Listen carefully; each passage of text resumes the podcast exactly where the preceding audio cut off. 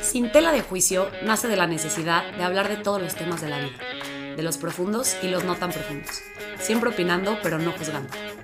Tocamos temas controversiales, difíciles e inspiradores.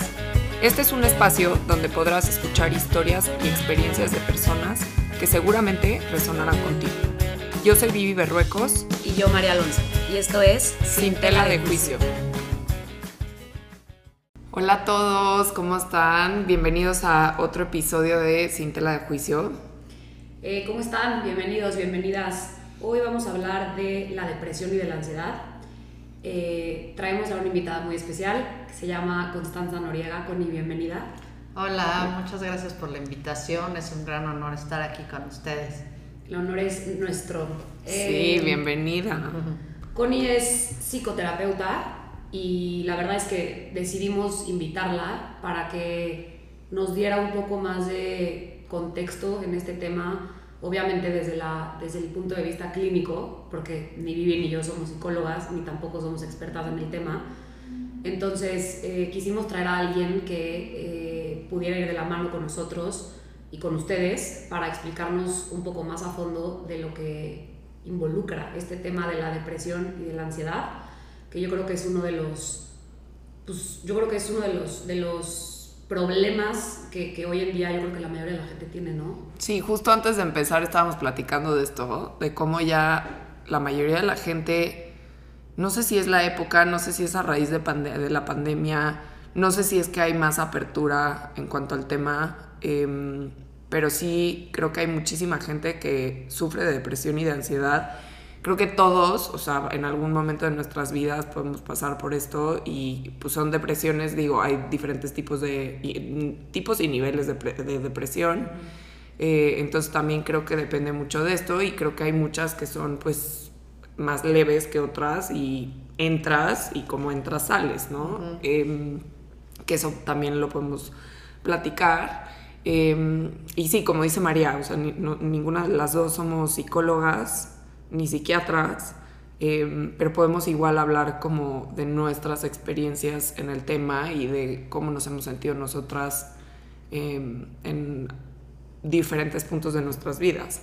Entonces creo que como para empezar sería bueno eh, definir qué es la depresión y qué es la ansiedad y un poquito entender cuál es la relación entre ambas y cuáles son las diferencias ¿no? que tienen o, o- o cómo están relacionadas. Exacto. Sí. Si, si quieres, Connie, igual, bueno, antes de, de empezar con esas definiciones, dar una breve presentación tuya, o sea, de cuántos, cuántos años llevas en esto, etcétera. Ah, ok, sí, claro. Preséntate. Ok. Bueno, yo estudié psicología y luego hice mi especialidad en psicoterapia gestal. Y bueno, he tomado diplomados, eh, me gusta, siempre he estado como ahora incursionando en tantas cosas nuevas que hay, ¿no? Como el mindfulness, este, pues hasta terapias alternativas, porque ahora tenemos como más opciones, no, no sé, como de nuevos estudios, nuevos conocimientos, nuevas oportunidades para tratar diferentes eh, afecciones pues psiquiátricas o mentales. Eh, pero bueno, regresando un poquito al tema de la ansiedad y la depresión, sin duda eh, yo creo que se ha exponenciado muchísimo a partir de la pandemia eh, y también contribuye que pues estamos como más dispuestos a hablar de ello, ¿no? Que antes Claro. no, no era tan común. Y, y bueno, sin duda, así como la pandemia del COVID-19, esto también se ha exponenciado casi a nivel pandemia, aunque mucha gente no se dé cuenta que lo tiene, ¿no? Claro, que eso es el, que eso es un tema que siento que está súper interesante de tocar, porque creo que mucha gente cuando, o sea, que está deprimida, no se da cuenta de que ha estado deprimida. O sea, a mí me ha pasado. O sea, a mí me llegó a pasar que estaba en, de- en una depresión que yo no identificaba como una depresión porque pues yo seguía saliendo, yo seguía trabajando, yo seguía siendo como eh, funcional, ¿no? Dentro de lo que se puede entender, ¿no? Entonces, también como que para mí era muy difícil identificar esto hasta que llegué a terapia y ahí fue donde me di cuenta de, brother, estás deprimida, o sea, estás no sé, o sea, como que creo que hay diferentes cosas que podemos em, identificar también que van relacionadas con la depresión, como procrastinar, eh, como tener como no tantas ganas de hacer las cosas que antes disfrutabas mucho, como cierta apatía, ¿no? Como cierta irritabilidad, poca tolerancia, poco paciente. Justo, eh, ¿cuáles son las características de cada una?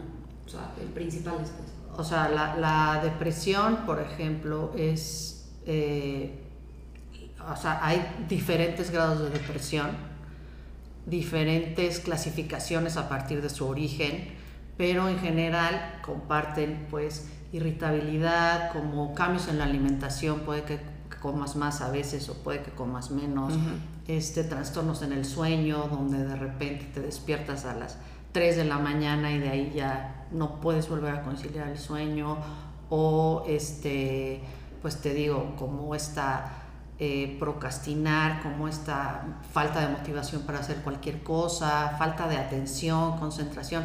Digo, puede implicar muchas cosas dependiendo del nivel de depresión que manejes. Ahora, la ansiedad, la ansiedad tiene una sintomatología más específica en donde es como este, como este miedo, como este terror o de... Angustia. Ajá, de, pues de, pensamientos catastróficos, del futuro, de que no sabes qué va a pasar, de sentimiento de incertidumbre todo el tiempo, que pues que evidentemente no te deja estar porque tiene consecuencias a nivel físico. Entonces, pues no hay en realidad, o sea, hay mucha relación en depresión y ansiedad, pero la ansiedad puede desencadenar depresión y la ansiedad puede ser un síntoma de una, una depresión previa. Ok. Ok, o sea. Eh, eh, es más identificable. O sea, ahorita que decía Vivi, yo estaba deprimida y no me daba cuenta. Por ejemplo, siento que la ansiedad. Yo nunca he sufrido de depresión, según yo. O sea, como. O por lo menos no. Tal vez leve, pero algo. No tanto. Yo soy más de ansiedad, mucho más. Y siento que eso sí es como más identificable, ¿no? Que la depresión puede ser o estoy mal. No, yo creo que sí tienes todo, es más fácil de reconocer que la depresión, porque, ajá, porque además la ansiedad puede, eh, en términos de cronicidad, no es como la depresión, es como de este momento y es algo muy identificable, como este vacío aquí, en, el pecho o en el estómago, el corazón que físicamente es muy, muy detectable. O que por ejemplo, ya hablando de este, un ataque de ansiedad o cosas así, bueno, pues sin duda son síntomas, una sintomatología física que es muy fácil identificar. Ajá. Y yo tengo una pregunta. Esto, no me acuerdo dónde lo leí, dónde lo escuché, pero quería preguntarte a ver qué tanta relación, o sea, si sí eh, es algo real o no tiene nada que ver. Yo había escuchado que la, la ansiedad estaba muy enfocada justo a vivir en el futuro y que la depresión es justo vivir en el pasado. ¿Qué tan cierto es esto? Pues mira, este, a mí lo de la ansiedad me hace mucho sentido porque generalmente está relacionado a este de no sé qué va a pasar. Sí, como el futureo. ajá, como no tengo control de nada de lo que de lo que pueda pasar en un futuro, no hay control. Entonces sí me vamos, me hace mucho sentido esto de que la ansiedad está en función de las cosas a futuro. No estoy segura de, la depresión porque, eh, te digo, a veces no tiene relación con algo específico que nos haya pasado. Es algo que de repente te das cuenta que a pesar de tener todo como, como muy bien, como muy estable, como te gustaría que fuera, no eres capaz de disfrutarlo. Entonces no es necesariamente que lo relaciones con algún evento o con, sino que de repente pueda aparecer sin más, ¿no? Ok. Claro. Oye, y por ejemplo, platicando en tema de depresión, ¿qué tipo, o sea, qué tipos de depresiones hay? O sea, porque me imagino que hay leve, este, medio y ya como más eh, profundo, como una depresión más profunda. Y también quería preguntarte si realmente hay estudios en donde se identifique que hay una predisposición genética em, para sufrir de esto. O sea, si tu eh, abuelo tenía depresión y tu mamá también, o sea, sí puede haber como ahí una correlación en cuanto a eh, que tal vez a, a, un nivel físico tú también lo puedas sí. sufrir. Sí. Este, bueno, a ver, pues si quieres empezamos por tipos, que también hay, hay diferentes clasificaciones, o sea, no es que sea una clasificación y ya, por ejemplo. Una de las clasificaciones se hace a partir de eh, el origen, ¿no? Entonces hay las que se llaman depresiones reactivas, que hay es que se murió mi perrito. Y, entonces de, este evento empieza a desarrollarse algún tipo de depresión. O esta que me dices, en donde hay a lo mejor una predisposición, o sí, no, no es que sea una predisposición, sino hay una situación fisiológica que te, determina una depresión, como pues un mal funcionamiento del cerebro, un mal funcionamiento de neurotransmisores, de, etcétera, y pues es una depresión fisiológica, es decir, no hay ningún evento que la detone, es la forma en cómo, cómo funciona tu cerebro y no hay más nada. O sea, eso sí se detecta con un electroencefalograma, mm, por ejemplo, ¿no? Y esa es una clasificación dependiendo del origen. Otra clasificación es dependiendo de la intensidad. Qué tan profunda, como tú me dices. Es, bueno, pues una, una depresión, un cuadro clínico, un episodio, un episodio depresivo, pues es este en donde eh, es el más profundo y es, pues, digo, toda la sintomatología que ya más o menos platicamos, pero creo que algo así como muy importante es que es esta como, como, como falta de emoción, es decir, hasta cuenta que tienes un evento así súper padre y tú plana, ¿no? O sea, no hay nada que te despierte. O tienes algo así como súper triste también y tampoco sin ganas, sin, ganas, o sea, como que no hay conexión entre lo que piensas, o sea, que dices, sí debería yo de estar triste o debería de estar muy contenta con estos tipos de situaciones y en realidad no lo sientes. Claro. ¿No? Entonces, esa es un episodio depresivo, pues ya profundo, con toda la sintomatología y también con ansiedad necesariamente una persona que tiene depresión tiene ansiedad no? Eh, sería rarísimo que no. Ah, o sea, casi todo el mundo que tiene una, una, un episodio depresivo tiene ansiedad. ¿Y una persona que tiene ansiedad tiene un episodio depresivo no necesariamente? Es menos frecuente, pero sí. Sí, es ajá, Ajá. Es lo que quería. Sí, sí, sí. Sí, porque yo he identificado, justo como les decía al principio, o sea, que yo he estado deprimida y sin darme cuenta. Y nadie, yo creo que, o sea, la mitad de la gente que tengo cerca mm, ni siquiera creen, o sea, si me escuchan ahorita chance y dicen como, ¿cuándo? Exacto, ¿cuándo? O sea, siempre has sido funcional, siempre has ido a trabajar, siempre has, este, no sé, siempre has salido, siempre estás sonriendo. Pero esto es como que lo, en lo que quiero poner también mucho énfasis porque creo que es muy duro y es muy o sea, yo sé de mucha gente que ha pasado por, por depresión que no lo ves. O sea, y había justo como una campaña de la depresión se ve así, así, así. Y eran caras de gente normal sonriendo, eh, yendo a trabajar, ¿sabes? Porque, Siendo funcional. Claro, o sea, todo el mundo como que creo que hay como esta idea de que si estás deprimido, estás en tu cama, estás llorando, este, no sales, este, comiendo helado todo el día, o sea, y no. Sí, o película, ¿no? Sí, y no. O sea, la realidad es que yo creo que, pues, o sea, muchísima gente está deprimida y muchísima gente tiene ansiedad.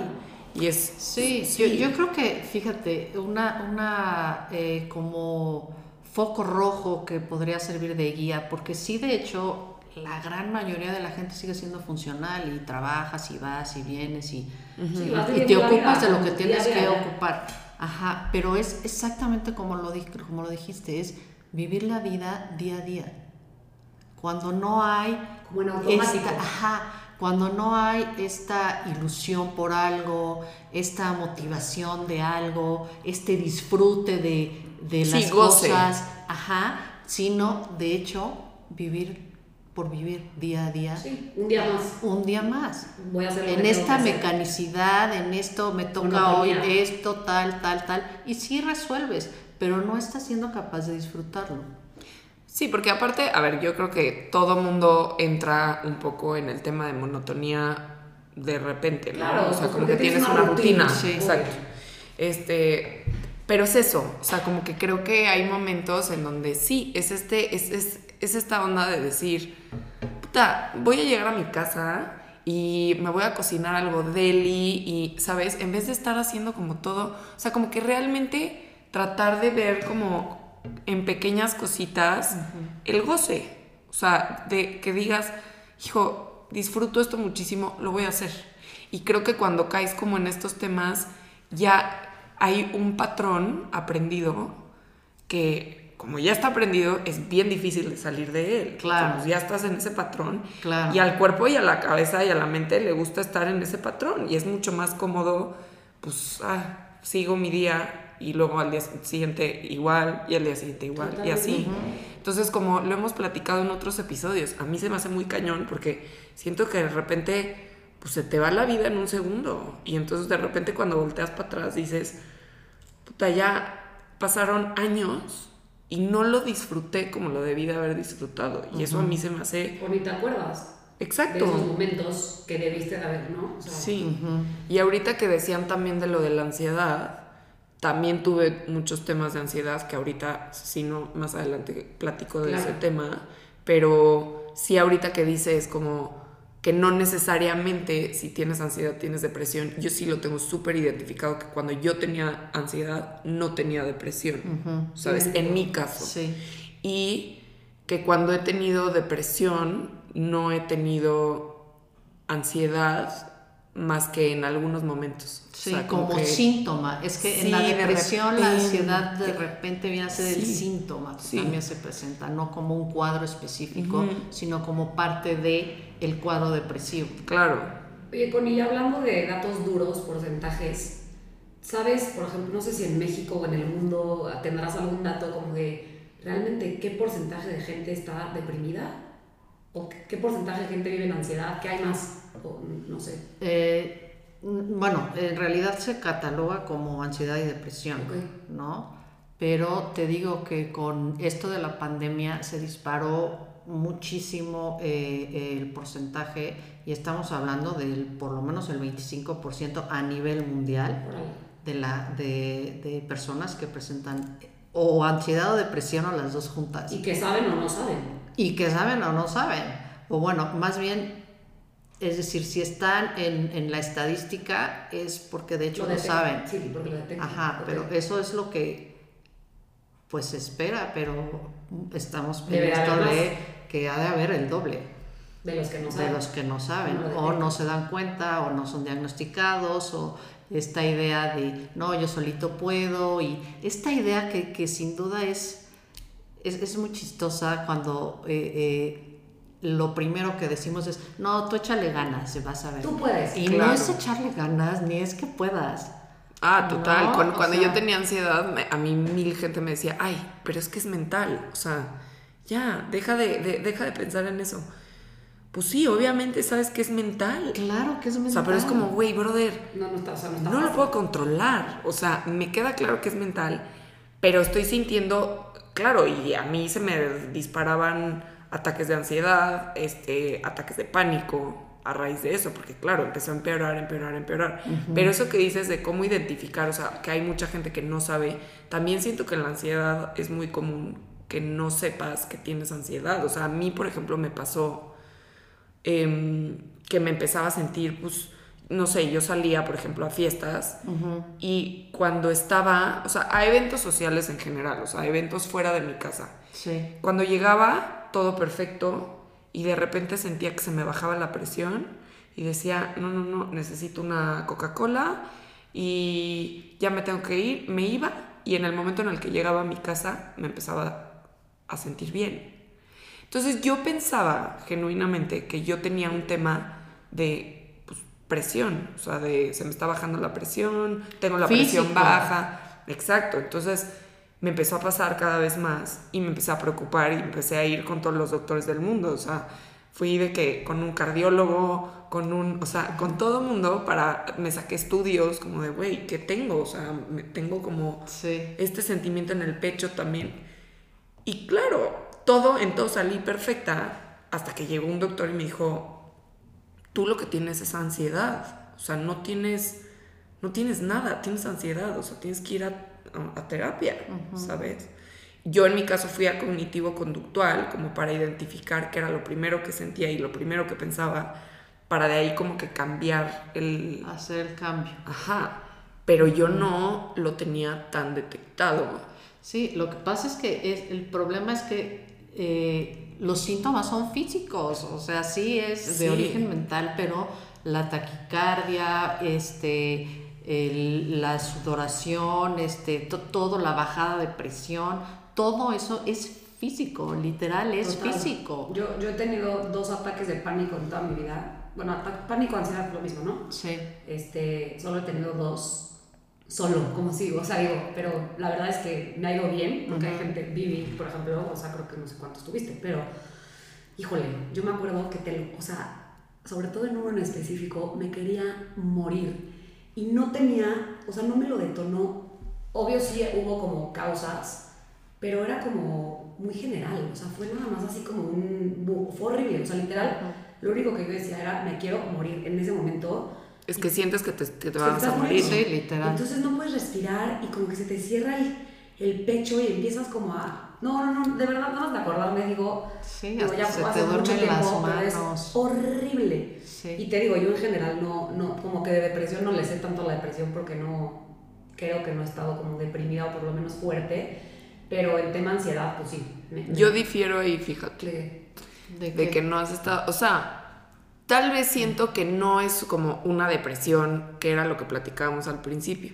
O sea, que hay niveles de depresión de entras a una depresión, que creo que todo mundo entra como a mini depresiones Ah, no, normales y pero- bajas. No, pero yo me refiero a algo como he tenido episodios de ansiedad, ¿me explico? Sí, obvio. No creo que haya tenido Un episodio nivel. depresivo, Exacto. pues, un O episodio sea, yo depresivo. obviamente he tenido momentos, bueno, sin duda, y como dice, todo mundo, yo creo, en algún momento de la vida. Yo también creo. Nada más nunca me ha pasado a nivel, o sea, a niveles fuertes, o sea, o a un nivel donde o me tengan que medicar, ¿no? De repente antidepresivos nunca me ha pasado.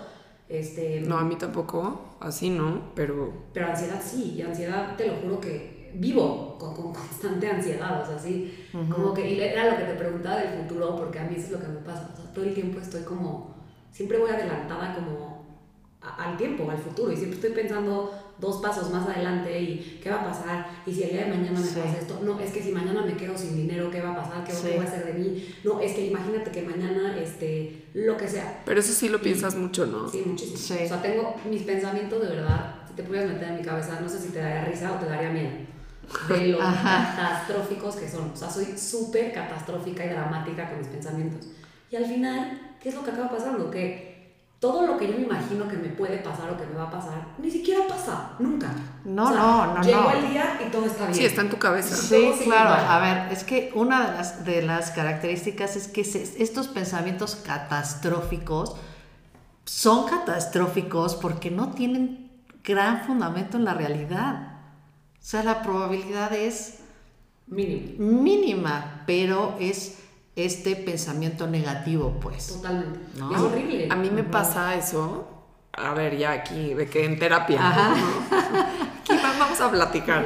Este, a mí me pasa, ahorita ya como que lo controlo más, pero lo platicaba con María, que a mí me pasa que siempre, o sea, como que sí, como catástrofes, como, como que estoy preocupada, o sea, a mí me marca mi mamá por teléfono, inmediatamente, o sea, ya preocupación absoluta porque digo, algo pasó.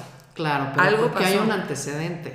Claro, claro, Claro. O sea, ahí también como que yo, ide- yo personalmente identifico Sí. que hay como cositas que sí, o sea, que, que, que van linkeadas Claro, como con que eso. van linkeadas. Pero por ejemplo, ahorita eh, mi esposo tiene un viaje y tiene que agarrar varios eh, helicópteros. Ah, no, o sea, bueno, yo le tengo miedo a los aviones también. Entonces, como que ahí se le está medio pegando, siento, por mi culpa. No, no tienes miedo, tienes pánico. Pánico. O sea, sí tiene ¿Al un avión? muy fuerte, sí. Ok. Sí. Pánico, sí. Y ahí, Ajá. por ejemplo, ahí también tengo muchos ataques de ansiedad. O sea, últimamente sí he dicho, o sea, los últimos vuelos que he tomado, lo que pasa es que, a ver, también tuve una experiencia muy, muy fea en un vuelo que tomé. Ah. eh, que como que se cayó, digo, ay, aquí van a pensar así, ay, se cayó. Como que Vivi sí. se, sí, no, pero se cayó como cinco segundos, ponle. O sea, sí, Sí, pero. que como que se fue para abajo cinco segundos. caída Cinco libre. segundos Ah. caída libre, Ajá. pero entonces luego como que se iba para arriba y luego otra vez como para abajo. Horrible, o sea, nivel... ¿Pero era turbulencia o qué? No, no, estábamos perfecto, normal, Ajá. y pasó eso, todo el mundo empezó a gritar, ya sabes que como que siempre las azafatas como que, que están como en Sí. modo cool, así de, tranqui, este, la- vamos cool. a pasar por un poco de turbulencia. No, no, no, cero cool, o sea, no sabes cómo empezaron a gritar, un güey salió volando, se pegó en la Es cabeza. que nunca me ha pasado nada así. No, no, estuvo muy feo. O sea, digo, ahorita lo estoy contando de que, de que cagada de risa, pero estuvo muy, Sí. muy feo. Y luego, ¿qué Entonces- tal? Que yo te digo, me encanta la turbulencia. no, no, pero a ver, yo, por ejemplo, si hay turbulencia normal, no me preocupa. Es más como un rollo, no sé, no sé, como que ya de ahí, nunca, nunca he sido tan fan de los aviones, pero desde ahí, ya, trauma. Pero también Bravo. te lo alimentas. O sea, esta también, esta también. O sea, y le busque y le busque. A luego ver. me mandan noticias. De esto, de esto. El vuelo de Nepal. Todos se murieron. Y Max va a ir a Nepal. Max se va ahorita, Ajá. está Max, su esposo, se va de trabajo. Y pues son vuelos, son vuelos en helicópteros, vuelos en aviones. Sí. Y justo así. Es que Max se va de trabajo, tal, tal, tal. Mira esto, mira esto. El vuelo de Nepal, se murieron Sí, todos sí, sí. allá. Todos. Y yo, Sí. es, es una catastrófica. Sí, sí, soy una catastrófica y sí, y tipo los últimos vuelos que tomé, creo que me fui a Acapulco, fue el vuelo más tranquilo de la, o sea, de mi vida. Y te juro que cuando aterricé sentí como Uf, o sea, de que hasta ganas de llorar, de lo tensa que iba Que estuviste todo, todo el vuelo. pinche Sí, vuelo. Todo el vuelo. Entonces, sí, ahí también como que me está generando un tema de ansiedad que estoy identificando y que digo, güey, no puede ser. O sea, y, y, y y sobre todo porque ya, como ya lo he vivido, ya lo tengo como muy identificado. Entonces Claro. me empieza a entrar como un ataque de pánico Claro. que ya, pero de verdad mal, ¿eh? O sea, de que yo soy la típica que todo el tiempo estoy volteando a ver a la señorita como para ver. Para ver si no hay un. Sí, no sí, para algo de ver. Sí, sí, para ver cómo es su cara, ya sabes, como el semblante Si la ves de la tranquila, cara. si la ves medio compungida. Sí, sí, sí, la veo tranquila ya como que me relajo, ¿sabes? Te digo, Entonces, ella solita, se da acuerdo. Ajá. Sí, yo soy de la idea de que luego información es poder, entonces como que creo que si sé más de este, estadísticas y así, como que puedo... Y, y está, ca- está, ca- está cañón porque, pues en tema de estadísticas, güey, es Sí, no. súper seguro, ¿sabes? Todo Es muy dice, "Es que improbable". Es muy, es muy seguro. Es como una ya cosa lo sé. ¿no? O sea, Sí, Sí, muy improbable. ya lo sé, ya lo sé, pero a mí, o sea, me pone muy, muy, muy lo sé, mal. lo sé. Sí. Entonces, pues, está cañón. Sí. Y luego sí creo que, o sea, no sé, como que igual también ahí te quiero preguntar como qué tipos de terapia son los que tú recomendarías para alguien que tiene depresión y para alguien que tiene ansiedad, porque a mí de lo que me explicaron es que la cognitivo-conductual, por ejemplo, te ayuda mucho como a, ide- como a cosas de este tipo, como de... em, Como obsesivo compulsivo. Ajá, como ver el origen y la consecuencia, el origen y la consecuencia y como que cambiar el chip, Ajá, ¿no? Ajá. Pero no sé, o sea, porque también me imagino que la ansiedad se puede tratar en todo tipo de terapias. Sí, sí, sí, sin duda. Y de hecho no hay una terapia específica para cada padecimiento, este, de cada padecimiento de personalidad o mental. O sea, hay gente que se acomoda más con unas técnicas y gente que se acomoda más con otras. En realidad eh, eh, depende más del paciente que de, de la corriente psicológica que escojas. Eh, no es que yo, bueno, evidentemente yo, a mí me gusta lo que yo hago, claro. porque siento, o sea, y tampoco creo que haya, perdón, una para la depresión y otra para la ansiedad. Sí, creo no, que general. se tratan juntas, o sea, no hay algo específico. Yo, a mí me gusta lo que yo hago porque que es. es gestalt, porque creo que, eh, o sea, claro que puedes tratar el síntoma y eh, eh, saber cómo manejarlo, pero a mí me creo que vale más la pena hacer como este, como este cambio, porque es decir, pensamos que, por ejemplo, en tu caso, si tuve este evento del avión, ya siempre me va a pasar eh, este ataque de, de ansiedad cuando me subo a un avión. La idea es cambiar este chip. O sea, no solo que lo ¿Cómo lo manejes, cambio? sino cambiar este chip para que no te pase otra vez. Es O decir, sea, no solo identificarlo. no solo identificarlo y manejarlo, porque eso es lo que me dices que haces con el conductivo, con, eh, con- No, ahorita, ahorita no he ido, o sea, es más, a mi psicóloga como que se me ha ido comentarle el tema del avión. No, amiga.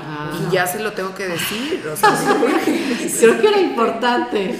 Sí. Creo que era importante, sí, sí. sí, me urge. Ajá. Si me estás escuchando, Te Moni. tengo que hablar de algo. Ajá. Sí, por favor, este, Ajá. sí, como que luego estoy entre otros temas de mi vida y entonces estoy tocando otros temas de mi vida porque como no tengo un vuelo eh, que la próxima semana pues no está como en mi cabeza, Sí. ¿sabes? Hasta que se acerca. Sí, bueno, y está bien porque uno va a terapia a resolver lo que tienes ahorita. Claro. ¿no? Sí, es un sí. poco la idea. O sea, y, y es que me pasó, y pues sí, es de eso. Pues eso es lo que, lo que hace la terapia, ¿no? Pero sin duda lo tienes que tratar. Y hay como ahí alguna relación como con control en la ansiedad. O Pues sea, como sí, falta de control, que, claro, que es lo que dice. María, como Sí, no, claro. no sé, y como no, tengo pues, control. hola, la controladora. no, Claro, la yo creo que o sea, entre más controlador es alguien, Obvio. pues más probabilidad tienes de, De sufrir de esta sufrir ansiedad. ansiedad. Sí, porque por ejemplo, en el caso del avión, pues es algo que no tengo control. Exacto. O sea, no hay, hay cero, nulo nivel de control de mi parte. O sea, Bueno, estás sí, en las manos nulo. de... Pero es que en la vida también. Pero o sea, es que en realidad hay cero nulo. O sea, yo no tengo control de nada de lo que estoy pensando. O sea, es como, eh, oye, pero es que, híjole, y si pasa esto, pues puede pasar. O sea, digo, como dice Connie, el porcentaje es muy bajo, pero pues es que puede pasar todo. Yo salgo de aquí y me atropellan ahorita. Exacto. O sea, ese es el tema, que en realidad no hay control de nada, pero mi cabeza controladora es como, no como que no. Sí, claro que sí, yo lo voy a controlar. Y es totalmente falso. O sea, es, es una historia que yo me creo en mi cabeza y que no, o sea, Sí. no, lo identifico por lo menos. Sí. Pero, pero sí, no, no, híjole, sí.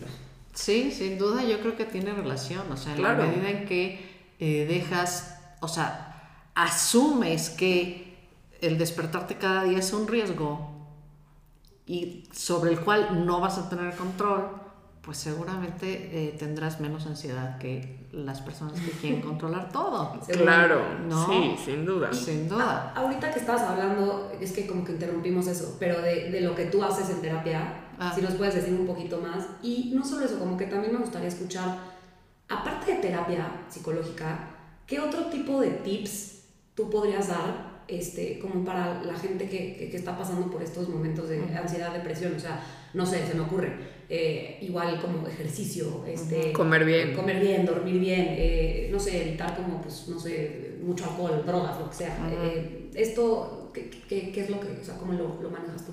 Ajá.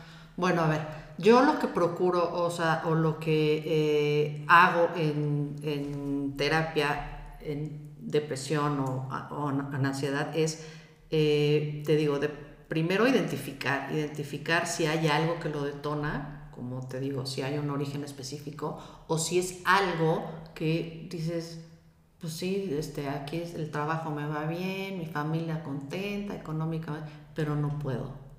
¿no? O sea, primero identificas más o menos en dónde, en dónde estás. Luego evalúo eh, la posibilidad de con psicoterapia sacar al paciente o si de plano lo, vea, lo veo tan profundo que necesita ayuda de... Psiquiatra.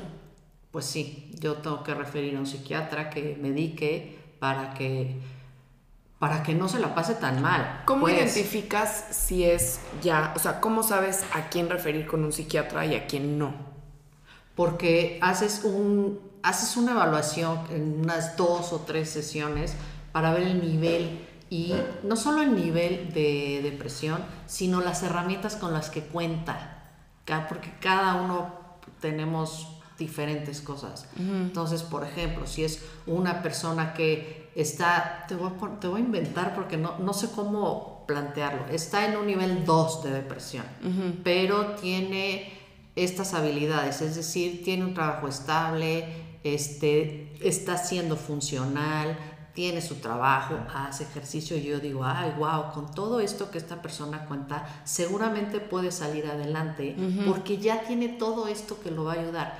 Ah, tengo otra paciente que está en un nivel 2, pero le va pésimo en el trabajo, está a punto de que la corran, no está siendo funcional, está mal económicamente, no tiene la energía para hacer ejercicio. Entonces digo, wow, pues ahí, claro. ¿cómo? O sea, es decir, hay muchas, muchas variables que intervienen para que yo tome la decisión de referir a un psiquiatra.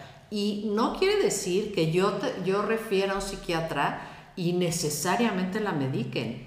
O sea, el psiquiatra se pone en contacto conmigo, yo un poco tengo que decirle cuáles son mis antecedentes y cuál es mi valoración para haberla referido. Claro. ¿No? Y a lo mejor me dice, ¿sabes qué? Yo voy a hacer mi evaluación y me puede decir, coincido contigo, ya está medicada, shalala, shalala, y siempre vamos a estar en contacto para médicamente eh, cómo la ve él y psicológicamente cómo la ve Claro, porque tiene que ir de la mano. Tenemos que ir de la mano, pero pues a veces me ha pasado que me dice, ¿sabes qué? Yo creo que no. O sea, también pasa. Me dice, no, ¿sabes qué? Dale más chance, dale más tiempo, porque yo creo que va a poder salir sin medicación. Ok. No, y aparte, bueno, el tema de la medicación siento que también está súper estigmatizado, súper juzgado, ¿no? Eh, siento que mucha gente como que piensa de automáticamente, no sé, yo, yo tenía, bueno, no tengo una amiga que sufre de depresión fuerte y, y está medicada, ¿no? Y de repente luego escuchas comentarios de las otras amigas y no en mala onda, ¿no? O sea, más como de, oye, pero eso sí, está bien que hagas eso, o sea, porque no, la neta no, eso te va a tener este, adormecida y no vas a tener, no vas a ser tú, y, o sea, como que siento que hay un ajusto misconception del término, ¿no? De los antidepresivos, cuando al final día, eh, por ejemplo, Vivi me enseñó, se me hizo interesantísimo esa publicación, ¿te acuerdas la que mandaste en Instagram? De una persona que estaba tomando medicación y ella como que narra su historia en esa publicación, es, la escribió diciendo como, si a mí este chocho me va a tener feliz y me va a tener bien, ¿por qué no lo voy a tomar? Y ella solita diciendo, yo me autojuzgué de decir, no los, o sea, ya estás bien, porque los empieza a tomar y de repente ve que se empieza a sentir súper bien, que empieza todo perfecto y entonces llega un punto en el que dice, yo no voy a depender de estas porquerías, así lo cuenta ella, yo no voy a depender de, de estas porquerías. Sí, o no quiero depender toda mi vida de... Entonces ya estoy bien, pues eso quiere decir que ya se nivelaron mis, no sé cómo lo explica, no me acuerdo, pero mis niveles químicos o lo que sea, y los deja. Y otra vez, y se le viene peor. o sea, lo dejó paulatino, pero sí. Bueno, es que eso, esa historia que me cuentas es el pan nuestro de cada día. O sea, y la gente en, en esto, en esta en esta reticencia o, resistencia a la medicación es súper común, o sea, en el momento en que se empiezan a sentir bien dicen, ya, la hice. Y solitas se lo quitan y nunca regresan al psiquiatra. Y entonces, pues... Yo, yo, yo quiero como preguntarte de, justo ahorita que María está hablando como de los antidepresivos, em, al principio hablaste de estudios a nivel físico, como tipo un encefalograma. Pero ¿qué tanto se puede ver? O sea, ¿qué tanto puedes ver en tema de niveles? Porque siento que en tema médico eh, es un campo que está, pues que es muy, o sea, es muy, hay, como que no sabemos bien a bien qué está pasando, es como desconocido y siento que es un poco prueba y error. ¿No? Bueno, las eh, eh, los antidepresivos y los ansiolíticos son prueba y error. Claro, es como ver tú, porque también, también conozco mucha gente que ha tomado antidepresivos y que sí, en efecto, se han sentido como... Adormecidos, como que... Y no, no les está gustando. la dosis, ¿no? Y es porque hay mil La dosis o la, la medicina. Hay muchas sustancias diferentes, entonces no, sé, a ver, te voy a inventar. La floxetina, que es lo más común, que es este, ay, ¿cómo se llama el comercial? Bueno, la floxetina es lo más común y a ti no te sienta. Ok. Y a mí me sienta de maravilla. A ti te sienta. Oye, está muy cañón darle la dosis al cuerpo, también depende, no sé, me imagino. La dosis y la sustancia. el peso de tu, este, no, sabes, todo, todo. tu composición cerebral, química, eh, es como va a ser bien complicado estar como probando. Y luego también siento que eso le pasa a mucha gente, que empiezan a probar los, los antidepresivos y entonces se desesperan porque pues igual el primer mes y es como, no, esto no me funciona.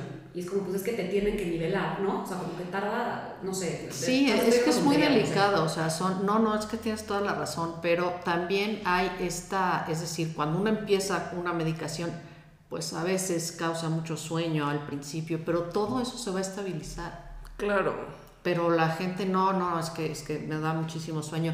Pero todo eso es, o sea, la gente se habitúa pues y se estabiliza a esa medicación. Pero en, en esta te digo, resistencia de no, pero Yo sin duda creo que, o sea, digo, yo nunca he tomado antidepresivos, pero estoy súper a favor de Claro. ellos. O sea, yo creo que si los necesitas, pues, güey, es como, me duele la cabeza, me voy a tomar una aspirina. Brother, me siento así, me voy a tomar una medicina. Es lo mismo, lo que pasa es que creo que hay muchísimo tabú alrededor de... Yo creo que es muchísimo consumo. más importante que un dolor de cabeza y me tomo una medicina. Por Porque es supuesto. tu vida. O sea, y como bien dijiste, de repente volteas para atrás y dices, pasaron cinco años y en estos cinco Y años en modo piloto. Fui Ah, miserable. Exacto, o sea, ni siquiera disfruté estos cinco años que es tiempo que no vas a recuperar, Claro, ¿no? claro. Entonces, digo, eh, ahora hay muchas otras cosas. O sea, yo estoy hablando de la medicación alópata normal, pero ahora hay muchas otras cosas. Sí, hablo, hablo sin saber, microdosis. pero todas estas cosas que, pues probablemente funcionan y, y digo, no sé, yo creo que si yo estuviera en un cuadro depresivo importante, Intentarías de todo. sin duda, sin duda. O sea, Ah, sin duda, yo también. Sin duda los entraba- imanes, la terapia, el no sé qué, o sea, todo. No, y todas estas cosas de la psilocibina, este, de... Las microdosis de, Sí, de hongos y todo. eso. todas estas cosas, o sea, sin duda, creo que lo haría, porque ahorita se han descubierto millones de, de beneficios que te puede dar una o dos tomas de este Hay un tipo documental súper interesante, no me acuerdo cómo se llama, está, en, está según yo en Netflix, que justo habla de esto, de los, de los, del consumo de hongos para, la, para casos de depresión. Entonces, cómo han hecho varios eh, estudios clínicos en diferentes personas, en donde sí hay una muestra que te comprueba que hay un... eh, como un- una mejora importante Sí. a raíz del consumo de Sí, ellos. Muy cañón. Y que también ahí hay como todo un tema en tema de, digo, no nos vamos a meter en eso, de farmacéuticas y así. ¿no? Pero, pero sí, y, y sí se me hace pues súper interesante esto que dices, de cómo hay gente que, pues sí, no, ah, justo ayer fui a cenar con unos amigos que son esposos y estaban platicando de risa, ya sabes, de, ay, nos peleamos de no sé qué, bla, bla, bla. Ajá. Y entonces, este, ella fue, o sea, él estaba contando la historia, y entonces fue con su eh, psiquiatra y ella lo corrigió. No, no, no, no, no, no es psiquiatra, es psicólogo, ¿eh? Y me llamó muchísimo la atención. Sí, Dije, como, güey, ¿y si es un psiquiatra? O sea, como, ¿por qué luego, luego sientes como Sí, esta- Agresión. esta Como agresión? Sí. psiquiatra, estás loca. Sí. Exacto. Como que va más, ¿no? O sea, como Sí, que el psiquiatra sí. siempre, la palabra psiquiatra, o sea, el psicólogo es, ay, voy al psicólogo, pues todo el mundo va al psicólogo, Sí. ¿sabes?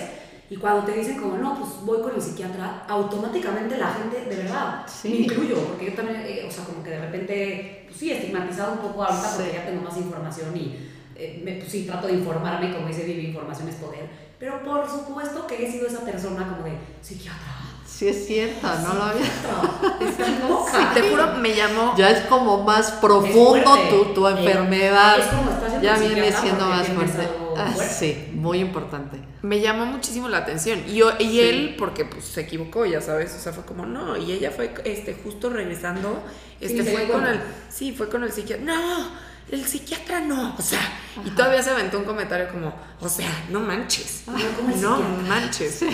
Y te juro que no, psiquiatra. Sí, y no dije Sí. nada, pero sí me llamó muchísimo la atención, porque ese es el mindset del Sí. 80% de la población. Entonces estamos hablando de que hay un grave problema de esto, porque si estos temas no se hablan, la gente que lo sufre, que en realidad es la mayoría de la gente, pues claramente se autojuzga y es como, no, no, no, no, yo no puedo ir al psiquiatra, yo no puedo tomar eh, antidepresivos, yo no puedo tomar ansiolíticos. O sea, como que en vez de buscar esto como y verlo como algo súper normal, Sí. inmediatamente, pues, te, hasta tú mismo lo juzgas hacia tu No, no, persona. no solo te juzgas, sino que te devalúas. Claro.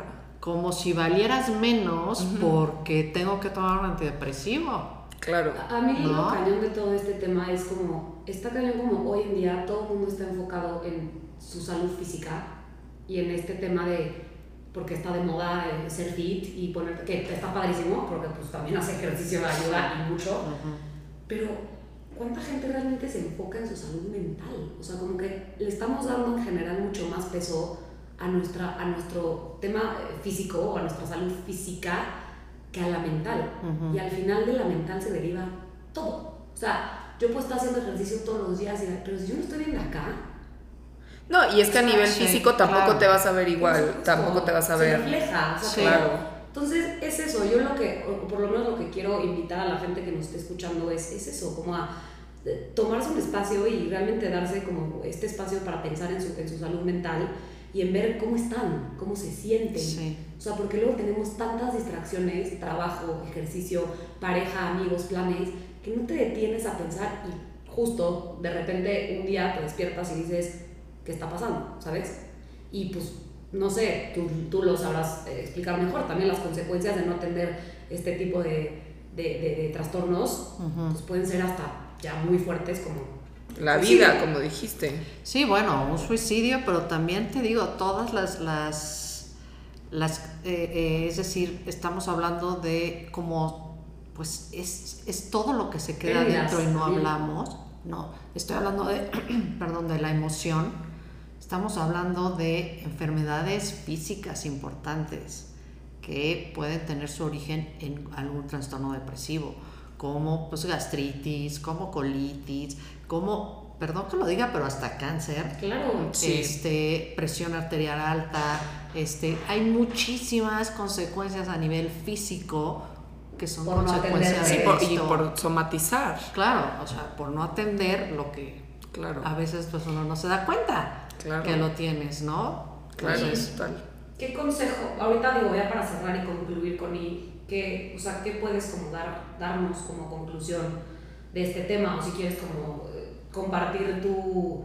¿qué, qué nos quieres dejar con este tema a la gente que, que nos está escuchando? Y cómo, y también para también eh, cerrar con eso, ¿qué hacer si tienes a alguien cercano? O sea, cómo abordar eh, todo esto con alguien cercano que veas que está sufriendo o está pasando por un episodio de Sí, ansiedad o por un cuadro de depresión eh, medio severo. ¿Cómo, cu- ¿Cuál es la manera de- correcta de abordar el tema y ayudar? Bueno, yo creo que lo más importante cuando tenemos a una persona cerca es acompañar. Es decir, porque como no tiene uno la preparación específica para ayudar como tal, lo que puedes hacer es acompañar. Y sobre todo creo que es importante esta parte donde no devaluemos el sentimiento o la emoción de otro. Porque es esto de cuando tú estás deprimido, el clásico que decimos es échale ganas. O sea, es que no entiendes, güey, que no es que no eche ganas. Sí, sí. Sí, ¿no? O sea, es, por eso digo acompañar, o sea, y reconocer y Como validar empatía. Que lo que sientes es válido, real y que te afecta. Yo creo que ese es el primer paso, no es, es decir, no tener la intención de rescatarte y salvarte porque muchas veces no tienes las herramientas.